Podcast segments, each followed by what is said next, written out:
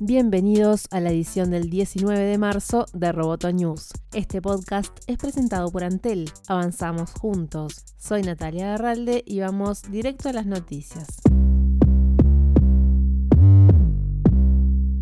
Apple y Spotify están en plena batalla musical. La compañía de Cupertino respondió a la denuncia de Spotify ante los reguladores de defensa de la competencia de la Unión Europea y dijo que la plataforma de audio quiere todos los beneficios de una aplicación gratuita sin ser gratis. Esto porque Spotify denunció la semana pasada que Apple limita injustamente a las competidoras de su propio servicio de reproducción de música, a lo que Apple respondió. La única vez que hemos solicitado ajustes es cuando Spotify ha intentado eludir las mismas reglas que siguen todas las demás aplicaciones. Spotify es libre de crear aplicaciones y competir en nuestros productos y plataformas y esperamos que lo hagan. Pero Spotify volvió a la carga esta vez en Variety donde sostuvo lo siguiente. Todos los monopolistas sugerirán que no han hecho nada malo y argumentarán que tienen en mente los mejores intereses de los competidores y los consumidores. De esa manera la respuesta de Apple a nuestra queja ante la Comisión Europea no es nueva y está totalmente en línea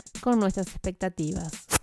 Hasta el viernes se desarrolla en San Francisco la Game Developer Conference y se espera que Google anuncie su nueva plataforma de videojuegos en streaming con la que se podrá jugar directamente desde su navegador de Chrome. Google ya ha hecho algunas demostraciones de cómo funcionará el servicio que ha estado probando bajo el nombre de Project Stream, pero se esperan detalles respecto a títulos, costos, fecha de lanzamiento, dispositivos y cómo se llamará. También se aguardan novedades de Microsoft con su Xbox y la posibilidad posibilidad de llevar sus títulos a otras plataformas como PC o teléfonos. Por su parte, PlayStation dijo que no tendrá grandes noticias, lo que hace pensar que su equipo está enfocado en la consola de próxima generación, la PlayStation 5. Durante los próximos dos meses, el MIT dictará un curso gratuito en línea sobre el futuro del trabajo que reunirá a algunas de las figuras más conocidas en este campo. El curso está dirigido por Thomas Couchan y Elizabeth Reynolds del MIT. El programa hará un seguimiento de la historia tecnológica que se remonta al siglo XIX, la desigualdad de ingresos, los grupos laborales, la automatización y la manufactura alemana. En las últimas cuatro semanas, los estudiantes observarán el contrato social que surge de la Segunda Guerra Mundial y crearán uno nuevo para la nueva era de la automatización.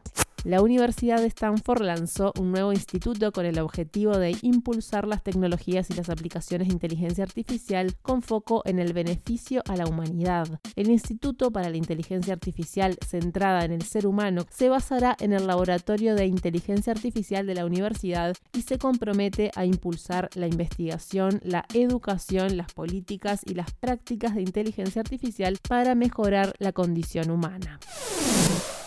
Roboto News es parte de Dovcast. Te invitamos a seguirnos en www.amenazaroboto.com, arroba amenazaroboto y facebook.com barra amenazaroboto. Roboto News fue presentado por Antel. Hasta la próxima.